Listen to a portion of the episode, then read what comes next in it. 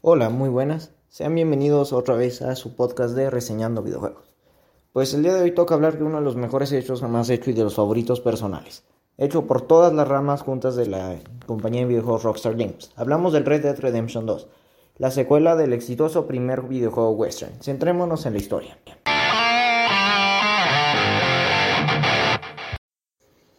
Todo comienza cuando la época del salvaje oeste llega a sus etapas finales. La banda de forajidos de Dodge Vanderland está atravesando una tormenta de nieve en las montañas del norte. Hay un pistolero malherido que varias mujeres intentaban atender. El juego te lleva a controlar a Arthur Morgan. Después de que el pistolero muere, vas con Dodge a buscar ayuda, a provisiones. La narrativa te va soltando migajas de lo que pasó. Un asalto a un ferry y un banco, todo en el pueblo de Blackwater. La agencia de detectives con más funcionarios que el ejército, conocidos como los Pinkerton, y la banda rival llegaron de todos lados. Sigues avanzando en la niebla y ves una silueta, un hombre montando que sostiene una lámpara de aceite. Mike Abel, miembro también de la banda. Vas intercambiando historias de lo que parece que, que sucedió en el asalto. Encuentras una cabaña en la que parece haber una fiesta. Dodds habla mientras tú te escondes en un granero y Mike en una carreta. Mike llama tu atención. Adentro de la carreta hay un cadáver, y uno muy reciente. Al instante reconocen que son O'Driscoll, la banda rival, escondiéndose las autoridades al igual que ellos.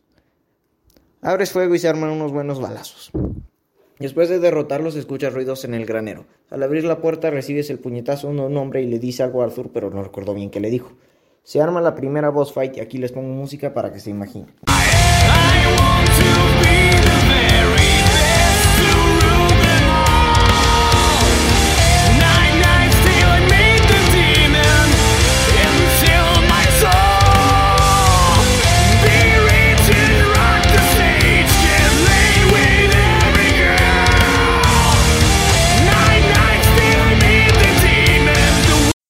Derrotas al jefe. Una mujer grita en la casa. Michael estaba molestando. Por error tira una lámpara de aceite haciendo que la casa entre en un incendio. Esa mujer de nombre Sadie es la viuda del cadáver del carro. Logras, logras adoptarlo y llevártelo en el caballo. Pero uno Driscoll también huye. Después de perseguirlo, lo adoptas con la banda para poder torturarlo y sacar información. Esto es Red Dead Redemption 2.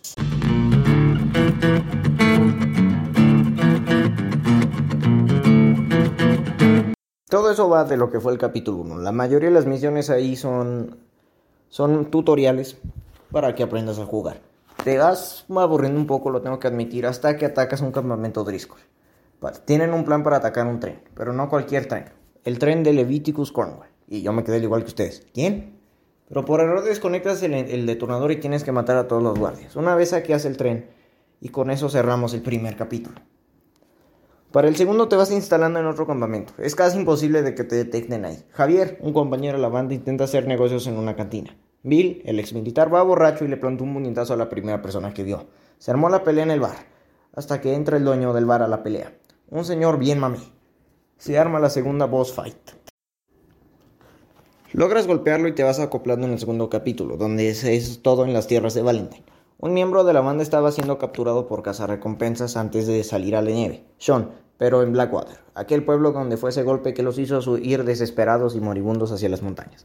Javier, John Marston, que es el protagonista anterior juego que salvas en una montaña porque decidió desertar, atacan a los cazarrecompensas. La balacera es intensa, logras por fin rescatarlo y retirarlo.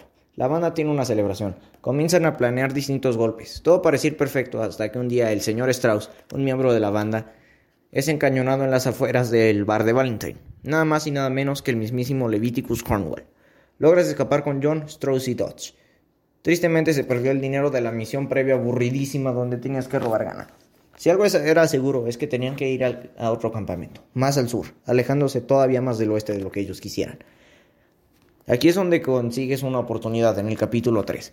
Hay dos familias millonarias que se aborrecen entre sí dueñas de todo. Dodds toma la oportunidad para estafarlos y jugar de ambos bandos y robarles a ambos. Cuando ambas familias se enteren ya estarían muy lejos. Lo primero que hacen para ganarse la confianza de las autoridades de los Grey, que es la primera familia, logran encargarte de unos ladrones que se roban el aguardiente del lugar. Dodds logra emborrachar al, al sheriff y autoproclamarse policías de la zona. Las armas quedan prohibidas en ese pueblo, no las puedes usar porque no te dejan hacer problemas porque eres el sheriff. Le llevan el aguardiente a los Braithwaite, la otra familia. Jose, que es el consejero de Dodds, maestro y sublíder de la banda, intenta vendérselos. La anciana Catherine accede a hacer negocios. Logras tomar los caballos árabes de los Braithwaites para vendérselos a los Grey. Luego los Braithwaite te mandan a quemar los campos de tabaco los Braith. Ambos bandos, ambos bandos caen en la banda, en la trampa, hasta que un día Mike acepta un trabajo de seguridad con Arthur, Sean y Bill. Aunque nadie sepa para qué, Sean estaba hablando hasta que se escuchó un disparo y demasiada sangre le sale la cabeza hasta que cae al suelo. Tiradores salen de todos lados. Se arma la gorda. Logran tomar a Bill de Rain. Después de masacrar a todas las autoridades del pueblo, solo queda el sheriff, al que borrachaste previamente, y otros cuatro. Los matas y te llevas a Bill. Sean está en el suelo inerte, con la mitad de la cabeza hecha pedazos. Arthur lo despide diciendo era un buen chico, y al regresar del campamento nada mejora. Jack, el hijo de John Marston, es secuestrado. Kieran, el O'Driscoll, parece que, lo vio, a los Braithwaite llevándoselo. Reúnes a toda la caballería en una de las misiones más épicas de todo el juego y atacas a la mansión Braithwaite. Logras eliminarlos, registras la casa. No está Jack, pero Catherine confiesa habérselo vendido un tal Angelo Bronte. Mataron a mis hijos, le dijo a Dodge. Sí, posiblemente más al resto a menos que hables, contestó. El último hijo de la señora Braithwaite sale de un cuarto. Dodge sin dudarlo le mete un tiro. La señora comienza a gritar. La sacamos de su casa, a la cual comenzamos a prenderle fuego, dejando el sur devastado en ese lado y tienes que adentrarte más a una ciudad, a toda la civilización. Y, y con eso se comienza el capítulo 4.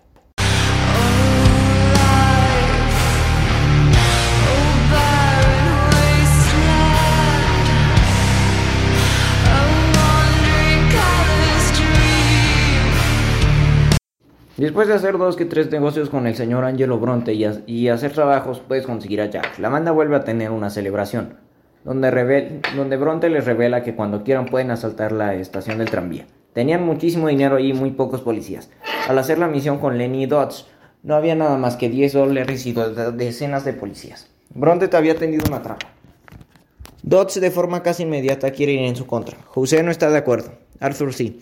Logran romper la seguridad de la mansión capturar a Angelo, quien amenaza con el ejército Pinkerton.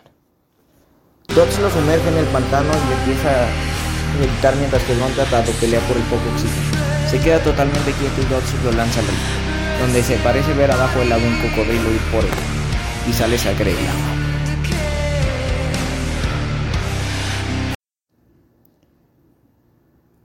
Por fin puedes hacer el asalto al banco de la gran ciudad. José y Abigail, la esposa de John, usan explosivos para distraer a todos los policías y atraerlos a un solo lugar. En ese momento irrumpes el banco.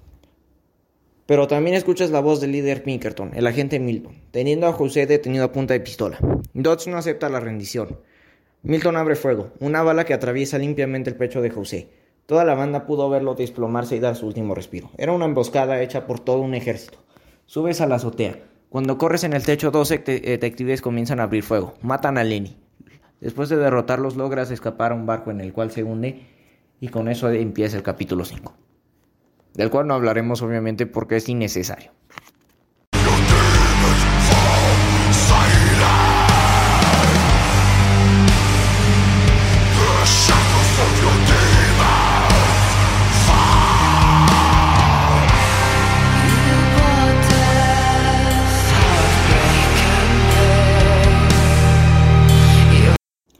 Por fin logra salir de esa isla, la cual no hablaremos. En el capítulo 6, la banda se refugia en un lugar donde ni siquiera las autoridades se atreven a ir, el territorio de una banda conocida como los Morphy, o también como una tribu, que ellos despellejan a personas vivas. Logra sacarlos de su cueva y quedártela. John fue apresado en el banco y fue llevado a un campo de, a una isla que es un campo de trabajos forzados.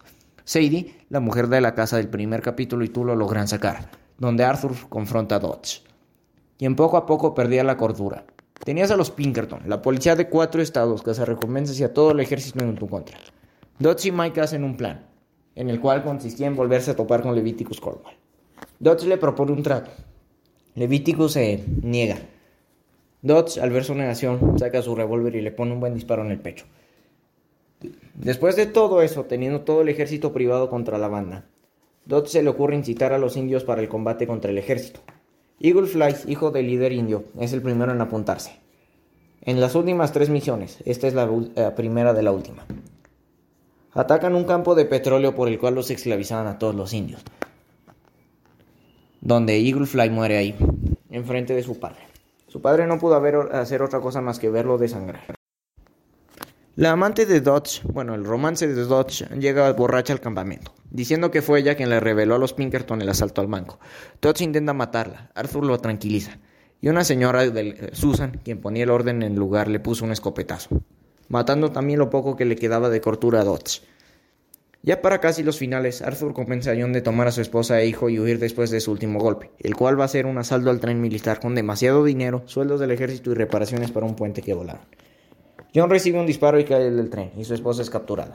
Dodge prefiere quedarse con el dinero que ir por la persona que le fue muy fiel en todos esos años. Arthur y Sadie van a hacer el trabajo. El agente Milton los captura y comienzan a forcejear por un revólver, hasta que Abigail le pone un disparo en la cabeza a Milton y le atraviesa el cerebro. Pero antes de eso, Milton le confesó a Arthur que Mike era el verdadero traidor. Arthur regresa al campamento a confrontarlo, pero nadie le cree. Susan, la señora que mató a la otra señora con la escopeta, es la única que le cree, pero Micah la mata de un disparo en el estómago con su revólver. Arthur parece estar solos contra toda la banda, Javier, Bill, Dodge y dos amigos de Micah. Sadie y Abigail se habían marchado por, por, orden de Arthur. John llega de la nada confrontando a Dodge, ellos dos contra toda la banda. Los Pinkerton llegan de golpe, no tienes forma de escapar. John le confiesa a Arthur que era como su hermano. Arthur le da su sombrero. Ambos huyen, pero tu caballo es el que recibe el disparo. Arthur la acaricia dándole un último gracias y el caballo cierra los ojos. Cuando parece que por fin puedes escapar, Micah llega. Caen de una montaña y sin armas comienzan a pelear a puño limpio. El final boss del último juego.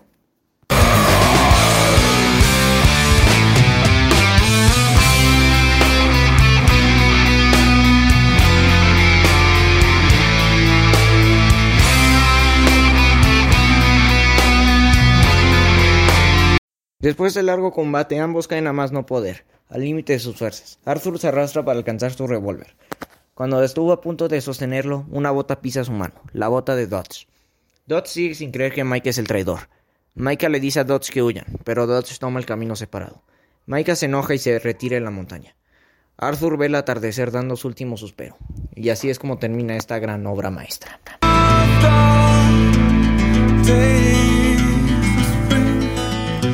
de sal.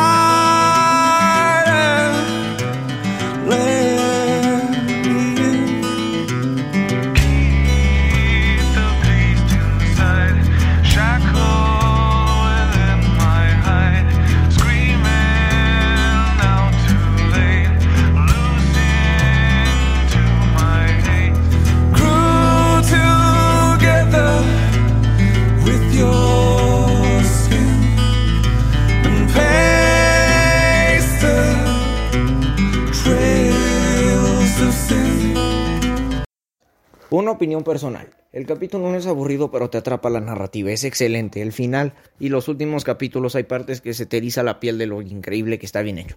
Cada personaje tiene una personalidad única. Es más, cada NPC reacciona de forma distinta. Ha sido mejor hecho. A mí me parece, yo creo que el mejor videojuego. No he visto ninguna visual mejor. Nada, la historia, todo es perfecto. No te aburres si te dejas hacer tú el mundo esta a tu manera o de una buena manera o siendo un, villano total. Es excelente como hasta el honor que tienes en el juego afecta en el final, todo.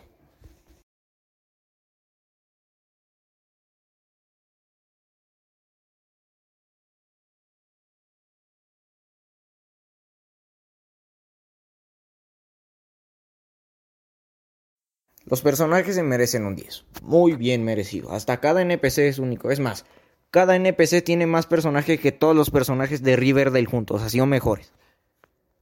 Sobre el combate es muy divertido estar disparando y yendo a cualquier lado. Nada más se ve un poco irreal que te puedas curar comiendo, pero es muy divertido y la mecánica es excelente, simple pero excelente.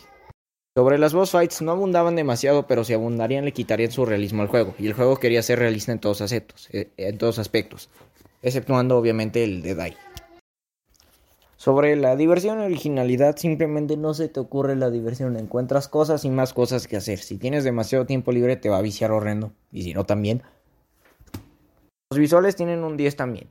Eh, la música, un 7. Pudieron haber hecho cosas increíbles y solo ponían dos que tres canciones. Pero no están tan mal. Pero pudieron mejorar para la obra de juego que fue.